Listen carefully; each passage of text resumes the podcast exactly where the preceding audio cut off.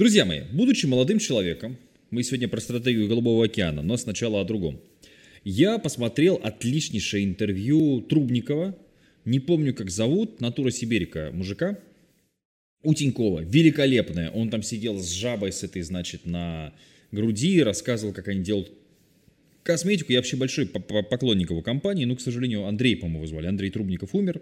Кстати, книжка про него есть очень хорошая. Мужик крайне интересный, необычный, неординарный, но очень интересный мужик.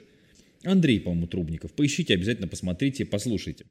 И вот он, в частности, про бизнес рассказывая, да, рассказал хорошую историю, которая как раз вяжется с нашей сегодняшней историей про стратегию Голубого океана, про которую одно время очень много говорили, все говорили, нужно искать Голубой океан, нужно искать Голубой океан, нужно искать, ну, много было этих разговоров. И, значит, суть в чем, к чему сводилась? Он говорит, вот ты приходишь, вот ты предприниматель, ты ищешь, какой бы тебе сделать продукт, да? Ты приходишь в магазин, и видишь, что есть хлеб черный, хлеб белый, есть булочки с кунжутом, но нет булочек с маком. Делай булочки с маком. Ну, то есть вот такой простой принцип, на самом деле он, ну, часто правильный, да, то есть с одной стороны делай то, что людям понятно, булочки это все еще понятно, но если с маком их нет, то возможно именно булочки с маком то, что тебе нужно. Так вот, о стратегии Голубого океана. В чем суть? Нужно найти, есть алые океаны, где конкуренция супер большая. Например, вы решите э, заниматься ритуальным бизнесом. Он прибыльный, но особенно в последнее время, спасибо, сами знаете кому, так сказать. Естественно, это все очень конкурентно. То есть настолько конкурентно, что могут и башню там э, отвинтить. Поэтому вам рекомендуют авторы этой книги, изве, ну, такого популярного бестселлера такого, да, прям, они рекомендуют искать ниши, в которых вообще никого нет или пустовато. Вот такая вот история. И в общем это имеет право на жизнь, но не всегда. Давайте почитаем. За растущей необходимостью создания голубых океанов скрывается несколько движущих сил. Развитие технологий значительно повысило продуктивность производства и позволило поставщикам производить небывалые объемы продуктов и услуг. В результате получается, что в различных отраслях предложение все чаще превышает спрос. Ситуацию усугубляют глобализационные тенденции. По мере того, как границы между странами и регионами стираются, а информация о продуктах и ценах быстро распространяется по всему миру, рынки, ниши и монопольные области продолжают исчезать. Предложение растет под влиянием глобальной конкуренции, однако свидетельств роста спроса по всему миру не наблюдается. Статистика даже указывает на снижение количества участников на многих развитых рынках. Результатом стало все усиливающееся превращение товаров и услуг в предметы массового потребления, ужесточение ценовых войн и снижение прибылей. Недавние исследования крупных американских брендов в рамках одной отрасли подтвердили наличие этой тенденции. Согласно исследованиям, бренды основных категорий товаров и услуг становятся все более схожи между собой, а по мере роста их сходства люди все чаще делают свой выбор, исходя из цены. В отличие от прошлого, потребитель больше не намерен стирать исключительно тайдом. И он не станет цепляться за Colgate, если объявит распродажу пасты Крест по сниженным ценам и наоборот. В забитых производителями областях различать бренды становится все труднее в условиях как экономических подъемов, так и спадов. Это означает, что бизнес-среда, которая родилась в 20 веке, большую часть стратегических и менеджерских подходов постепенно исчезает. В валых океанах прибавляется крови. Руководителям следует уделять больше внимания голубым океанам, нежели тем, которым так привыкло все сонмище нынешних менеджеров. Книжка написана, как вы поняли уже, языком достаточно тяжелым, то есть быстро ее не прочитать. В целом, по количеству закладок я могу оценить эту книжку как довольно слабую. Но идея, которую, то есть идея в этой книжке революционная. Идея того, что нужно, собственно, искать свободные полки, свободные ниши. Буквально сегодня разговаривали с Володей. Вот, он живет в Черновцы, по-моему, называется. Часто в Киеве бывает. Ты, конечно, много всего там у него по белью такой свой э, бизнес был. Сейчас понятно, что в Украине в целом достаточно сложно делать какой-то бизнес, сложно, и вот он как бы оставаться или уезжать в США, если делать бизнес, то какой. И вот мы с ним сидели, прикидывали, что можно продавать, какие возможности открыл этот кризис.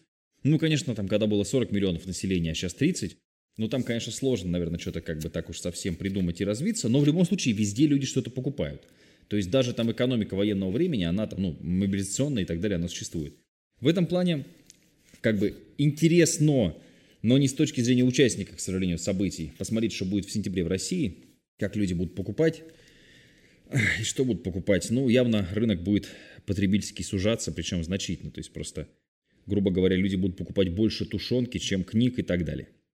В 1908 году, пока 500 производителей Америки создавали новинки автомобилей на заказ, Генри Форд выбросил на рынок свою модель Т. Он назвал ее машиной для широких масс, собранной из лучших материалов. Хотя она выпускалась лишь в одном цвете, черном, и одной модификации, модель Т была надежна, долговечна, ее легко было ремонтировать. Стоила она столько, сколько большинство американцев могли позволить себе заплатить за эту покупку. В 1908 году стоимость модели Т составляла 850 долларов, то есть в половину меньше, чем других автомобилей. В 1909 году ее цена упала до 609, а в 1924 до 290 долларов. Для сравнения, стоимость кареты, в которую запрягали лошадей, то есть самой ближней альтернативы автомобилю в то время составляла 400 долларов. В 1909 году рекламная брошюра провозгласила «Смотрите, Ford – высококачественные автомобили по низким ценам». Своим успехом фирма Ford обязана прибыльной бизнес-моделью. Благодаря высокому уровню стандартизации и предложению ограниченного числа опций, а также взаимозаменяемых частей, революционный конвейер Форда заменил мастеров кустарей простыми, необученными работниками, которые выполняли каждую мелкую операцию быстрее и результативнее, снизив время производства модели Т с обычных для отрасли 21 дня до 4 и сократив количество рабочих часов на 60%. Вследствие снижения издержек Ford смог назначить цену, доступную для массового покупателя. Количество продаж модели T резко возросло. Принадлежавшая компании Ford доля рынка выросла с 9% в 1908 году до 61% в 1921. А к 1923 году в большинстве американских семей имелся свой автомобиль.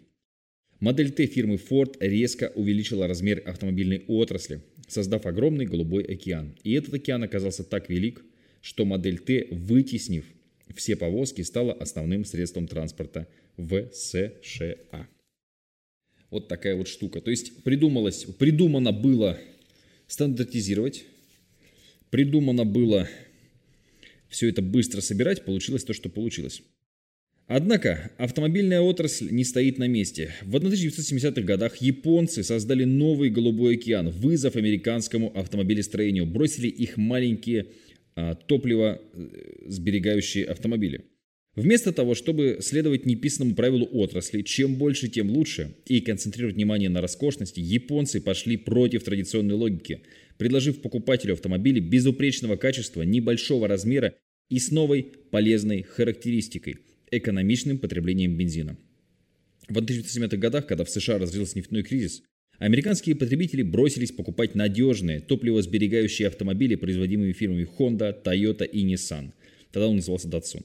В мгновение ока японцы стали героями в глазах потребителей. Их компактные, экономичные автомобили создали новый голубой океан возможностей и спрос опять возрос. Пока члены Большой Тройки равнялись друг на друга и копировали друг друга, никто не позаботился о том, чтобы заняться созданием функциональных, компактных, экономичных автомобилей. Хотя рыночный потенциал подобного предложения был очевиден. И вот вместо создания нового Голубого океана Большая Тройка оказалась втянута в очередной раунд конкурентных гонок, только на этот раз с японцами. Тем не менее, Большая Тройка по-прежнему страдала от снижения уровня продаж автомобилей. Общие потери в 1985 году составили до 4 миллиардов долларов. Крайслер, бывший в Большой Тройке чем-то вроде младшего братца, пострадал больше всех и избежал банкротства с большим трудом, лишь благодаря спешной помощи правительства. Японские производители автомобилей так эффективно создали и освоили этот голубой океан, что американским производителям уже трудно было вернуть себе главенствующее положение.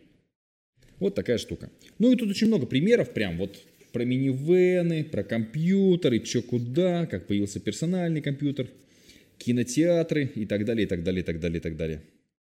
Теперь давайте поговорим о кинотеатрах, которые дают многим из нас возможность развлечься после работы или в выходные.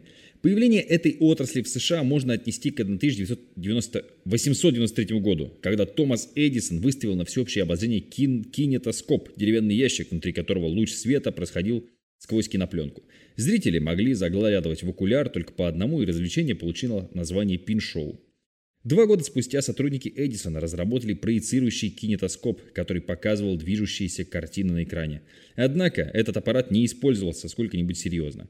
Короткие фильмы, продолжительностью несколько минут, демонстрировали в перерывах между действиями в водевиле и в театрах. Делалось это для того, чтобы повысить ценность представлений с участием актеров, которые в основном и занимали театры, а не создать отдельные развлекательные мероприятия. Технология позволяла создать отрасль кинотеатров, однако идея создания Голубого океана тогда еще не успела никого осенить. Ну и очень-очень-очень-очень-очень-очень-очень много примеров, которые будут полезны.